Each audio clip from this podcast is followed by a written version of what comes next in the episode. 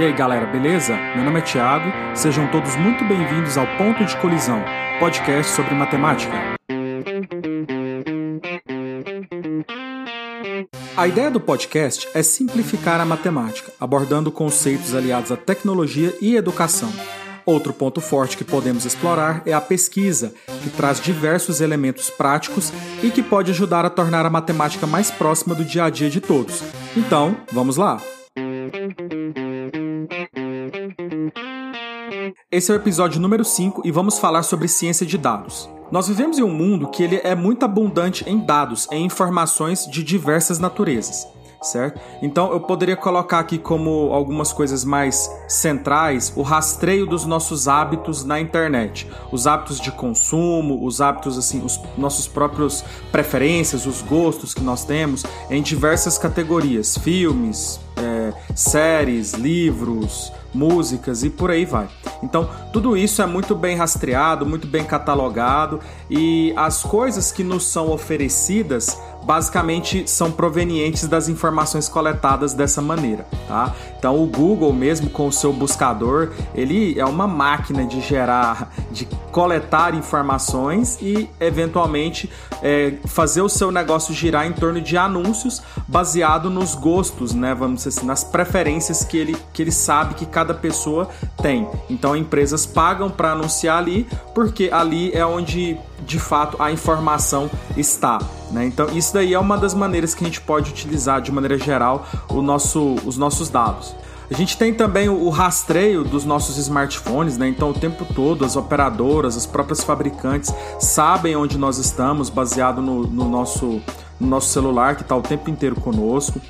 Uma categoria nova que surgiu há relativamente pouco tempo são os relógios e as pulseiras inteligentes que hoje é, é já está bem mais acessível, muitas pessoas possuem, e eles coletam dados dos nossos passos, a distância que a gente andou ao longo do dia, os nossos batimentos cardíacos, alguns deles têm as informações sobre o nosso sono, né? Sono profundo, leve, a hora que dormiu, a hora que acordou, os nossos exercícios, né? Muitas pessoas gostam de registrar os exercícios com esses dispositivos, com aplicativos. Então tudo isso é um conjunto de uma infinidade de informações e dados que são criados né, todos os dias e alimentados nesses dispositivos, sistemas e aplicativos.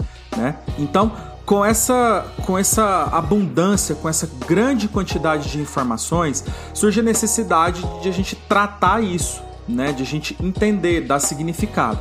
E é aí onde entra a ciência de dados, que é uma área multidisciplinar que visa extrair o significado dos dados de diversas naturezas, né? E aqui a gente pode destacar como, por exemplo, realizar predições, né? Predições de comportamento, de informações, é, classificação e detecção de padrões, e, além disso, o próprio conhecimento que a gente vai empregar para tomar uma decisão, tá? E isso a gente pode falar decisões da nossa vida pessoal mesmo, baseado em alguma informação que a gente há algum tempo categoriza, ou a nível de empresa, negócios, né, governamental mesmo, onde é, é, são feitas tomadas de decisão o tempo todo e essas tomadas de decisão precisam ser pautadas em dados, né, em informações já conhecidas para você ter uma noção do, do caminho a ser seguido.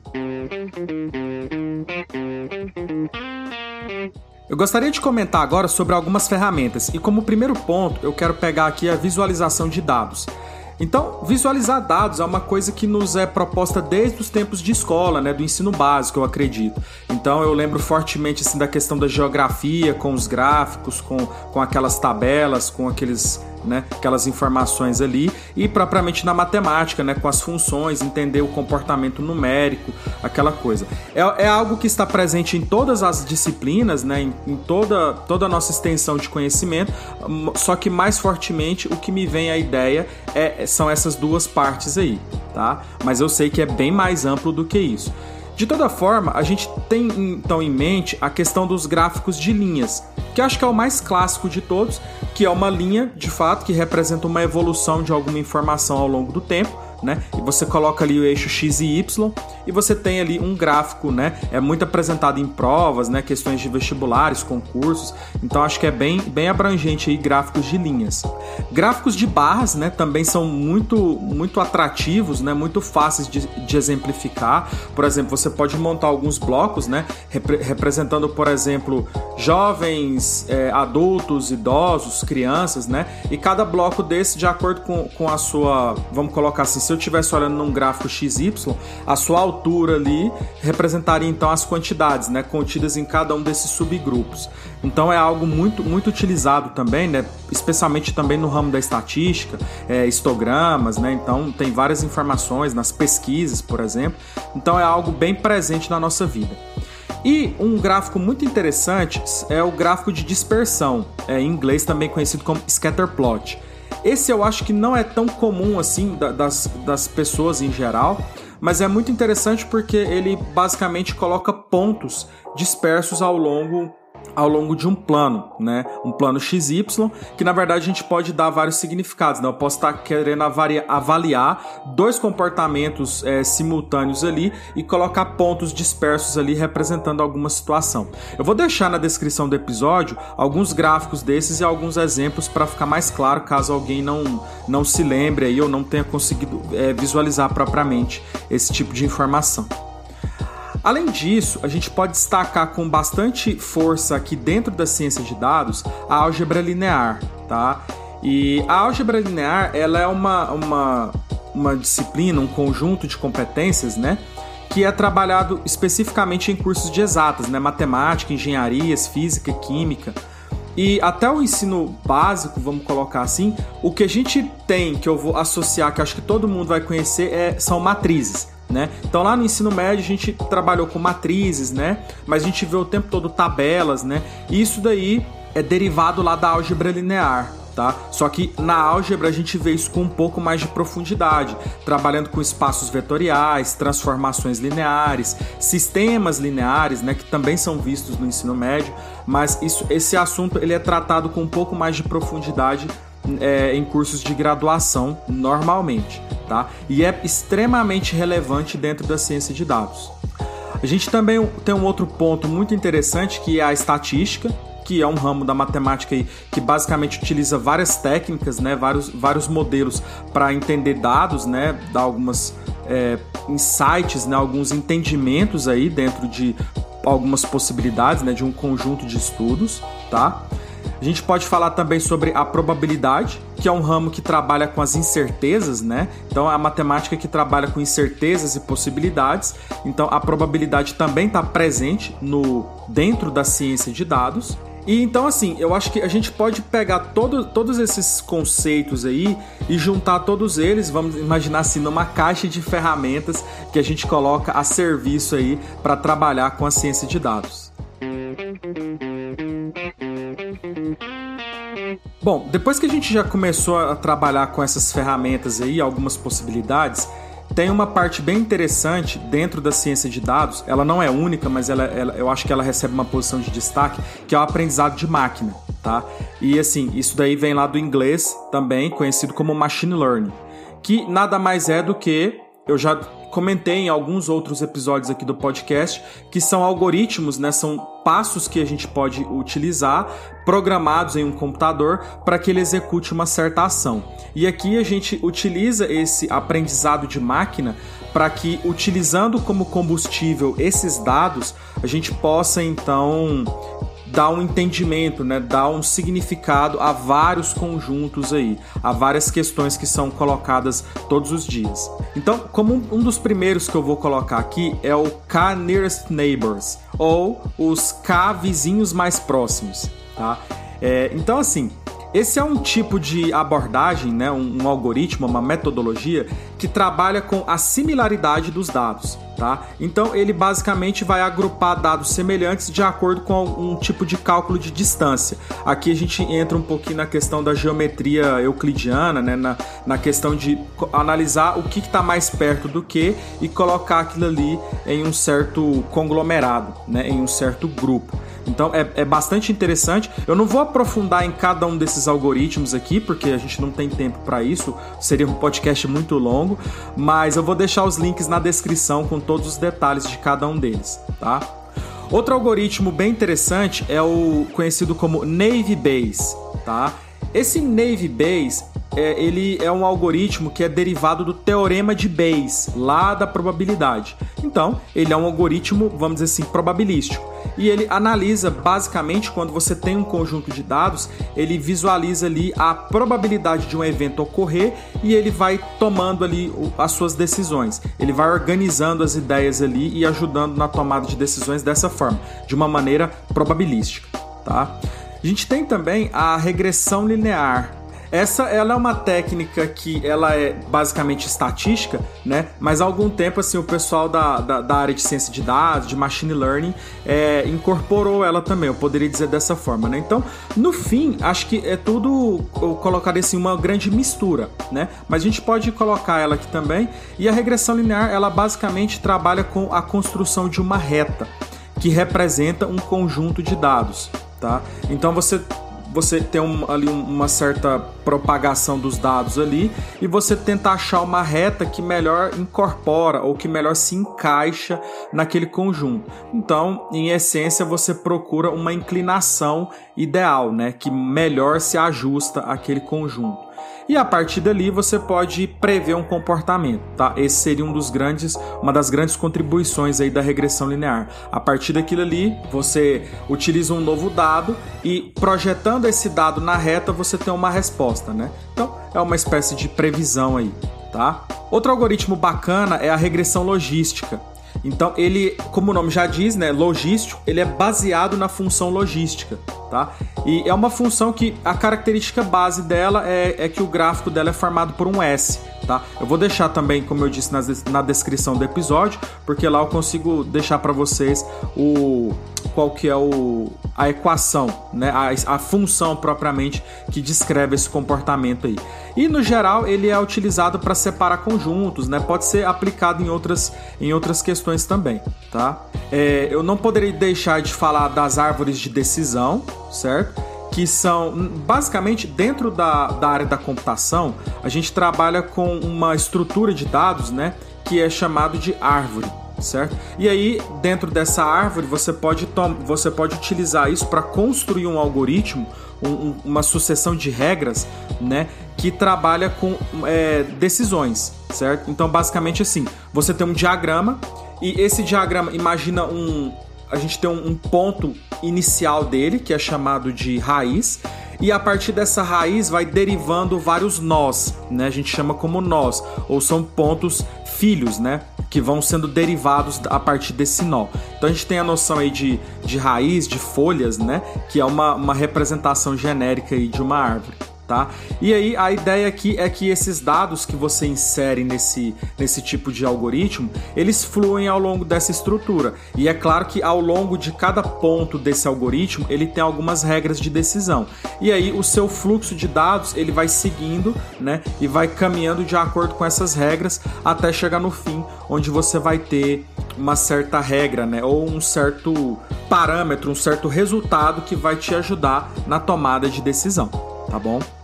E por fim, mas não menos importante, eu gostaria de deixar aqui as redes neurais, que foi tema inclusive lá do primeiro episódio do podcast, né? E ela trabalha aí com uma abordagem inspirada biologicamente de neurônios e treinamentos tá? Eu já comentei isso lá no primeiro episódio, mas então aqui eu fecho com esses, com alguns aí dos principais. Não são os únicos, tá, pessoal? De, eu quero deixar claro que isso, esses não são as únicas metodologias, as únicas abordagens. Existem várias outras, bem como assim, no geral aqui, como esse ramo da ciência de dados ele é uma uma coisa interdisciplinar entre várias ciências, né?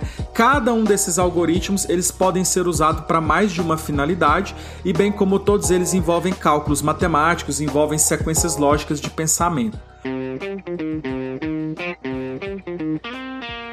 Na introdução desse episódio, eu falei sobre algumas questões que podem incluir aí a ciência de dados, né? Alguns exemplos bem, bem rapidinhos. E agora eu gostaria de aprofundar um pouco mais nessas aplicações. E eu queria começar falando sobre o sistema de reconhecimento facial, que acho que isso daí é algo que já está presente aí, a, gente já tem visto, né? É, governos adquirindo esse tipo de sistema, as próprias empresas, né? Existe, é claro, uma implicação é, social nisso, uma questão de ética também, então existem outros fatores envolvidos. Mas a gente pode pensar nisso basicamente como um, um, um, conjunto de algoritmos, né, como eu já destaquei anteriormente, né, são cálculos matemáticos que são feitos para identificar os padrões né, de rostos das pessoas. A gente vê isso muito nas redes sociais, né, quando a gente tira uma foto, marca uma pessoa, ou a própria rede sugere, ah, esse daqui seria aquela pessoa tal, seu amigo, gostaria de marcá-lo aqui, mas isso tem sendo, tem, vem sendo expandido né, a nível de reconhecimento para algumas pessoas que são de interesse, que precisam ser encontradas ou né, localizadas. Aí a gente tem toda uma questão mais ética envolvida que não, não vou entrar aqui em detalhes, mas isso é algo que já vem sendo amplamente é, divulgado aí e adotado. Né? Outro, outro tipo de sistema bem curioso, bem interessante, é o, é, são sistemas de diagnóstico automatizado. Tá? Isso daí já tem algum tempo também que vem sendo utilizado que no caso você programa, né, você trabalha com algoritmos para verificar os exames, né, exames, dados de pessoas com algum tipo de patologia e tentar diagnosticar, ou mesmo ajudar o médico a tomar uma decisão se aquela pessoa tem uma certa, uma certa patologia, uma certa doença ou não. Tá? Um, algo curioso que eu li alguns dias atrás foi um grupo de pesquisadores que estava tentando entender a Covid baseado na, na fala da pessoa. Então eles descobriram que existe uma certa, uma certa discrepância ali quando a pessoa fala em relação a uma pessoa saudável. Então, naquele momento ali, você pode tentar identificar alguma coisa. Não é um diagnóstico definitivo, longe disso, mas é algo que, que tem se estudado aí. E não só para Covid, mas para outras, outras doenças também, outras patologias. Então, a nossa própria voz diz muita coisa a respeito de nós mesmos. Né? Então, o pessoal tem, tem aí alguns sistemas que trabalham com reconhecimento de fala. Além disso, como eu comentei lá no início do episódio, né, a gente tem muitos sistemas de recomendação nos comércios online, né? Então, quando você está comprando um produto, aí aparece logo ali, ah, você não gostaria de levar isso daqui também? Ou quando você visualiza um certo produto, quando você vai para uma rede social, para um outro site, é, você é bombardeado com aquelas informações de coisas semelhantes ao que você viu anteriormente. Então, aquilo ali tudo passa por inteligência artificial, né? Passa por é, agregar dados relacionados a você, fazer um, um, cálculo, um processamento e te entregar aquela experiência para tentar fazer você comprar algum tipo de produto. Né? Então isso aí é, é feito o tempo todo, basicamente. Tá? É, a gente tem também hoje na nossa vida é, esses streamings, né, de vídeo, de música. Então, você, todo mundo aí tem, por exemplo, já viu ou já participou de, de grupos de pessoas que assistem Netflix, né? A gente tem Spotify para ouvir música, tem o, tem o serviço da Amazon e todo mundo hoje, né? A Fox, a HBO, todas essas grandes empresas querem fazer os seus próprios serviços, né? E a Netflix e o Spotify eles coletam milhões de informações a respeito de, do público, né? Então, assim, muitas das produções da Netflix ela faz baseado no gosto das pessoas. Então, ela coleta uma quantidade gigantesca de dados e aqueles dados dizem muito sobre o que o público quer, o que o público gosta. E ela traça a, os, os shows, né? Aqueles seriados, aqueles filmes dela, baseado nesse conjunto de dados. Então, é uma forma, vamos dizer assim, fantástica aí de trabalhar com esses conjuntos. Né? É claro que é uma empresa, ela quer ganhar dinheiro e ela usa os dados a favor disso daí para tentar é, angariar esses, essas informações, entender o comportamento das pessoas e dar a elas dar a elas o que elas querem ver, né? Ou sugerir algo parecido. A própria, né, o próprio Spotify, quer dizer, ele consegue perceber é, o, o, seu humor, o seu sentimento ali, baseado na música que você está ouvindo. Parece uma loucura, né? Mas é possível fazer isso com alguns cálculos matemáticos ali, alguns algoritmos. É possível deduzir como que você está se sentindo naquele dia, tá? Além disso, é, a gente sabe que as nossas redes sociais elas se tornaram um ambiente de certa forma tóxico, né? Com, com muitas, muitas questões polêmicas, muitas pessoas, né? Fazendo é, coisas que não deveriam estar fazendo, né? Com é, palavrões, xingamentos, então tá uma coisa bem complicada, né? Eu não vou entrar a fundo nesse detalhe, mas essas próprias redes sociais têm trabalhado com algoritmos para fazer uma certa análise de sentimento, né? O que parece é, uma loucura também, mas você consegue que algoritmos automatizados eles façam uma análise das palavras que a pessoa está colocando ali e tentem de alguma forma moderar aquilo né? Ou mesmo excluir aquela postagem, aquela foto ou aquele texto agressivo, ou sugerir para a pessoa: olha, você tem certeza que você quer escrever isso daí, publicar? Você não acha melhor dar uma olhada? Então isso daí já é uma realidade, né? É, é já é possível identificar esse tipo de palavra. Ainda falta um longo caminho para a gente conseguir eliminar esse tipo de, de coisa tóxica da rede, mas já, já tem se pensado em algumas coisas, né? Então, é, eu acho que assim, no geral, existe um, um, um, campo muito extenso, né? E longe de querer falar que, a, apesar desse podcast eu gostar bastante de trabalhar com matemática, né? E ter falado sobre todas essas questões que envolvem matemática, que tem a matemática por trás, longe de querer atribuir isso somente à matemática, né? Então, quando você pega um conjunto de dados, faz um cálculo ali, né? Você aplica um algoritmo, você aplica algumas funções em cima, você tem um certo significado. Mas não basta só saber matemática ou só saber programar. A gente precisa também é, ter uma noção, né, um conhecimento prévio daquilo que a gente está trabalhando. Então imagina que você está numa empresa inserido num certo contexto ali e você está fazendo uma análise de dados para poder aumentar o lucro da empresa de alguma maneira. Então, não basta você só saber a matemática, você que tem que entender o negócio daquela empresa para que você consiga fazer a matemática dar um sentido àquilo. Né? Então, é, é muito interessante porque é uma é um conjunto de fatores né, que trabalham de maneira interdisciplinar. E aí envolve também a psicologia, a questão social, né, a própria questão lógica, matemática da coisa. Né? Então é, uma, é um agregado de muitos elementos aí para tornar então essa ciência de dados possível. Mas é claro, eu vou destacar que a matemática é um ponto chave para que tudo isso aconteça, né? Todos esses cálculos, todas essas informações passam por manipular conjuntos de dados, né? Inclusive, quando eu falo da álgebra em si, a gente tem ali é, esses dados são basicamente números, né? Na maioria de suas vezes eles são números, são tabelas numéricas que você abre dentro do computador e você fica com aquela imensidão ali de coisas para poder tentar tomar algum tipo de decisão, né? Então você precisa dar um tratamento matemático àquilo para que ele possa de fato fazer sentido a você.